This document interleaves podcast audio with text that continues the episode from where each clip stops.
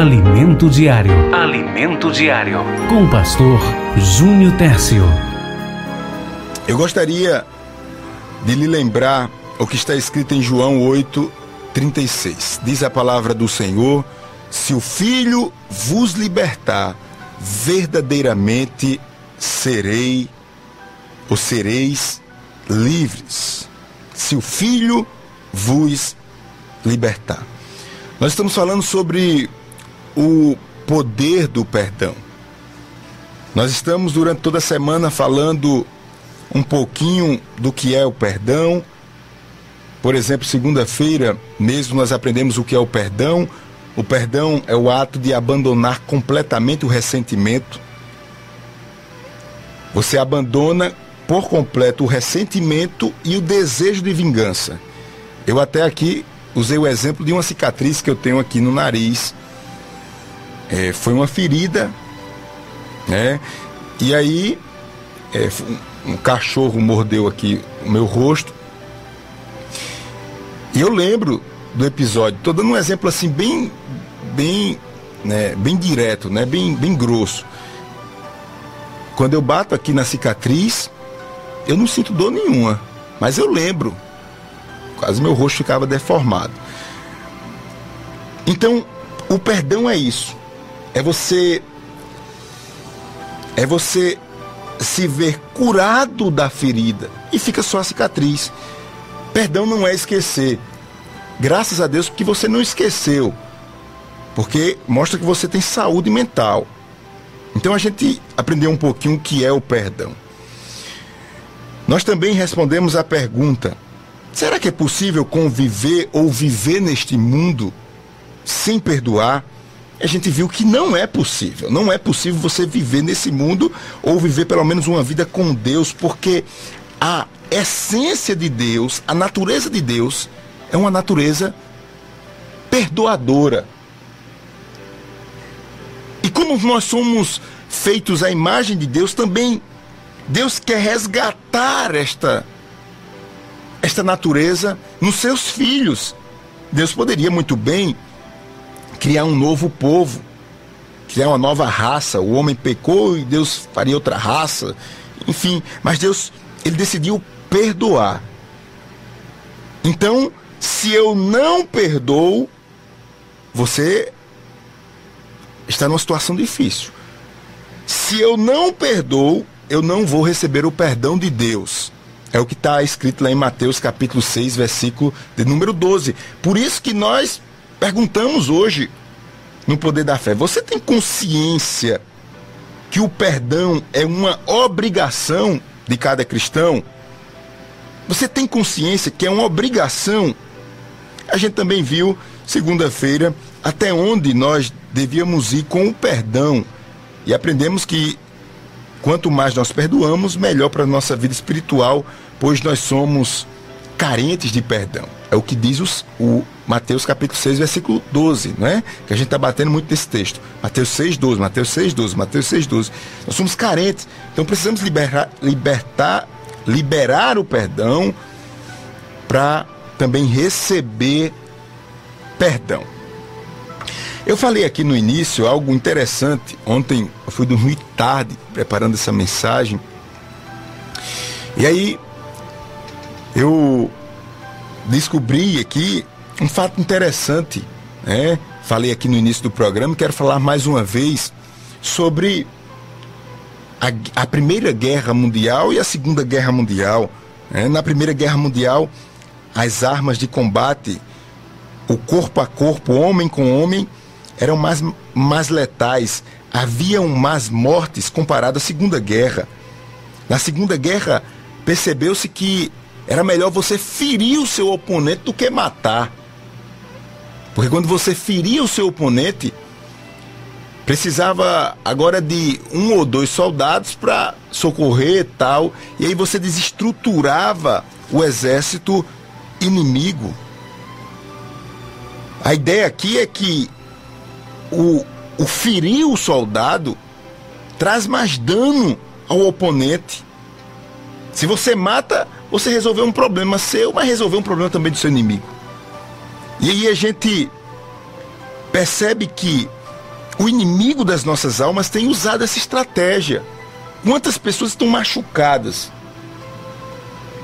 Quantas pessoas lembram o tom de voz que ouviu a palavra? Quantas pessoas têm a imagem do rosto da pessoa naquele momento em que foi ferida?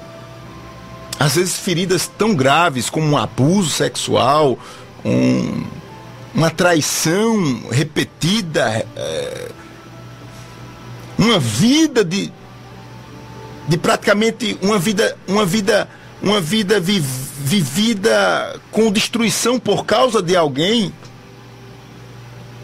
E aí o inimigo sabe que enquanto você mantém e não se esforça para ser liberto deste mal, você está você está numa condição muito favorável para o inimigo. Haja vista, a gente já aprendeu aqui e, e talvez seja a, a, lição mais importante de, de, dessa semana.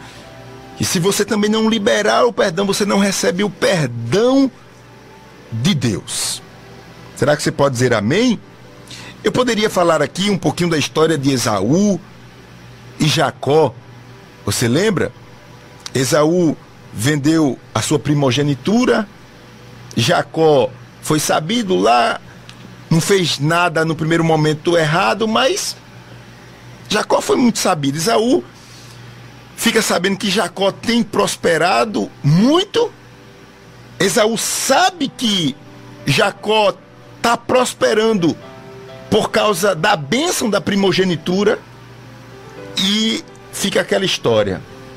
Um dia Esaú botou no coração e disse: Ah, Jacó, um dia, quando o nosso velho pai morrer, eu vou lhe matar.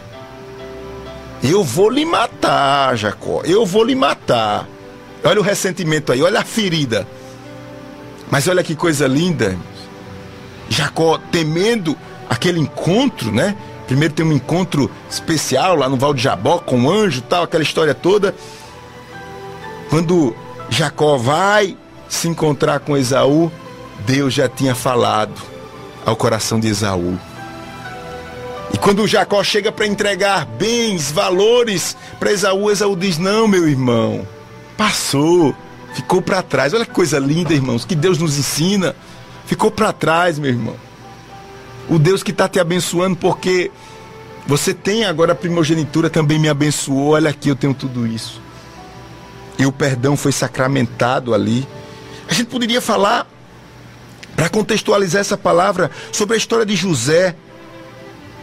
Você lembra de José? José foi traído pelos seus irmãos, os irmãos mais velhos, né? Que tinham a obrigação, o dever moral de cuidar do irmão mais novo, mas vendeu o irmão, traiu, tal, tal. Agora José é governador! A gente não vai ver hora nenhuma José dizendo: agora vocês vão me pagar. Agora vocês vão. Não, a gente poderia pensar também na história de José, um dos episódios, um dos episódios bem marcantes da vida de José. Nós poderíamos lembrar da mulher de Potifar, né? Agora imagine José no reinado, lá em cima, governador, batesse na, na porta, batesse na porta de Potifar. Potifar, eu quero ter uma conversa contigo. Tá vendo, Potifar, o que foi, foi que tu fizesse? Tua mulher não vale nada. Deu em cima de mim. Queria a todo momento ter se deitar comigo. É, essa, essa coisa. Agora eu tô aqui como governador. Tu fizesse uma injustiça me botando lá na cadeia, tal e tal. Agora vocês vão me ver. Vão se ver comigo. E fica calado.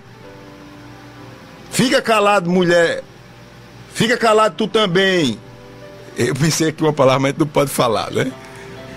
Eu pensei aqui uma palavra, mas não pode falar. Eu estou agora como governador e tal e tal.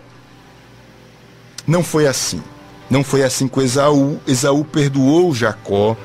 José perdoou os seus irmãos e perdoou também Potifar e a sua mulher.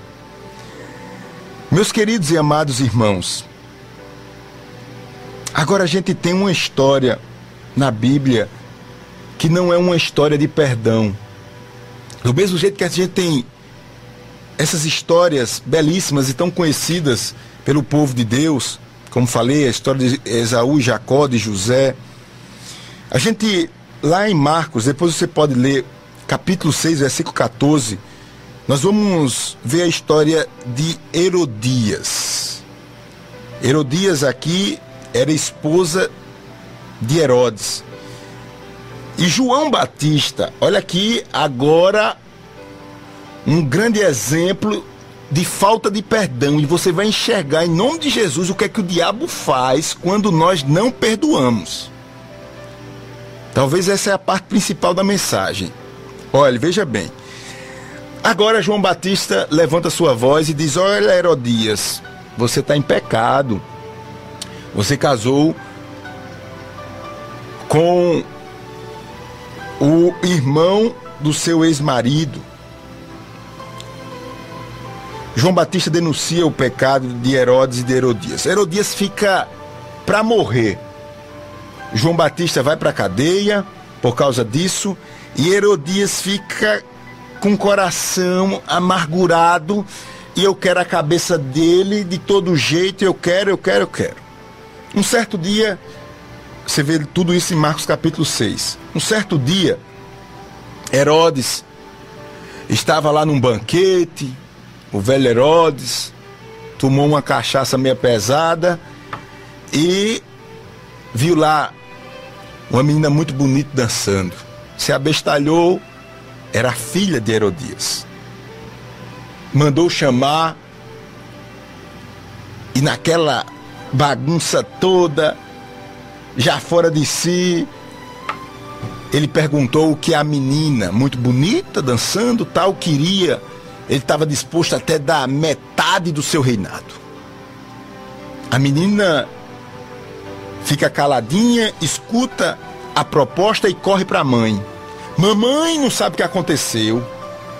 Herodes disse ali na frente do palácio, todo mundo na festa, que daria a mim metade do reinado, até metade do reinado ele daria. Veja o que a falta de perdão nos faz. Herodias diz: Não, já sei. Diga a ele que você não quer nada. O que você quer é a cabeça de João Batista. Irmão, lição espiritual pra gente. Deus tem tanta coisa boa, grande, gloriosa, como eu preguei aqui na, na primeira palavra coisa grande, nova, gloriosa na sua vida, mas quando a mágoa se instala no nosso coração, nós ficamos presos a coisas pequenas. O que estava em jogo era metade do reinado de Herodes. A mulher quis a cabeça de João Batista. Isso é o retrato do que a falta de perdão provoca na minha vida e na sua vida. Isso é a cópia. Isso no mundo espiritual é o desenho do que o diabo faz nas nossas vidas. É o soldado ferido. É o soldado ferido. É o soldado ferido que traz muito mais prejuízo para, os, o rei, o, para o exército do que ele morto. É aquela história. O diabo não quer tirar ninguém da igreja, não. Fica todo mundo dentro da igreja, agora fica todo mundo doente. Todo mundo doente, sem perdoar, sem jejuar, sem orar. Irmãos, aqui pra gente, você que vai para as vigílias da Novas de Paz, você tem que fazer um pouquinho mais de esforço para orar nos momentos da oração. Às vezes a gente passa um momento de oração, quando se levanta, está todo mundo já sentado.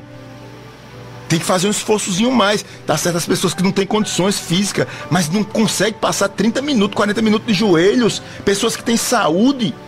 Vai para a vigília para quê? Quer saber para que você vai para a vigília?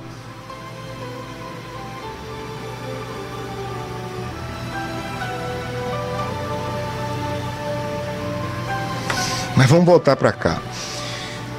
Então, as marcas do ódio agora, ela faz com que Herodias perca metade do reinado para ter a cabeça de João Batista. E aí você conhece a história. Herodes manda buscar a cabeça de João Batista, traz numa bandeja aquela imagem horrível. Mas, meus amados irmãos, nós não somos robôs. Dito tudo isso, eu preciso também colocar os pés no chão e a gente já vai orar para saber que aqui ninguém é bonzinho e que. Não. O sentimento, a dor, chega no coração. Coisas ruins passam na nossa mente. Mas aqui é Deus dizendo: meu filho, deixe as coisas ruins passar, não morar no seu coração. Lá em 2 Samuel, capítulo 12, tem um grande exemplo disso. Você lembra de Davi? Davi ele adultera e agora Betseba está grávida. Betseba dá luz ao fruto do adultério. O menino adoece. Davi enlouquece. Você pode conferir em 2 Samuel, capítulo 12. Davi enlouquece, Davi se jejuma, bota pano, é, saco de pano na cabeça, areia na cabeça. Davi fica incomunicável, estressado, violento, porque ele estava buscando ver se Deus tinha misericórdia para salvar o seu filho. Davi estava, sabe aquele momento de crise? No sétimo dia o filho morre. Isso é um grande exemplo para a gente. As pessoas que estavam com Davi disse, gente não vai, a gente tá com medo de dizer a ele que o filho dele morreu. Porque ele vai, ele pode fazer uma besteira tal, Davi escuta e Davi volta para a vida normal. Tem coisa, irmão, que passou. Deus fez coisa tão grande na sua vida e você ainda está olhando para esse negócio. Você está em outro nível, meu irmão. Passou. Aleluia. Aqui, Davi diz: Olha, o menino morreu, então não tem problema não. Eu vou tomar meu banho, eu vou levar a minha vida. Deitou lá com a bonitona e teve outro filho e pronto. Meu irmão, tem coisa que a gente precisa, às vezes, ter essa visão. Passou, sofreu, teve problema nesse casamento. Infelizmente, não era para ter separado, se separou, agora está com outra. Em nome de Jesus, cuida para não se separar também, para não, não ter problema maior ainda. Morreu, passou, deixa essa. para lá. Vai pra lá, passou, é outra história. Mas fica aquele, aquele remoendo e remoendo, e a mesma conversa, e fica olhando a vida do outro, e fica seguindo o outro, e fica uma coisa, uma coisa feia, uma coisa do diabo. Alimento diário. Alimento diário. Com o pastor Júnior Tércio.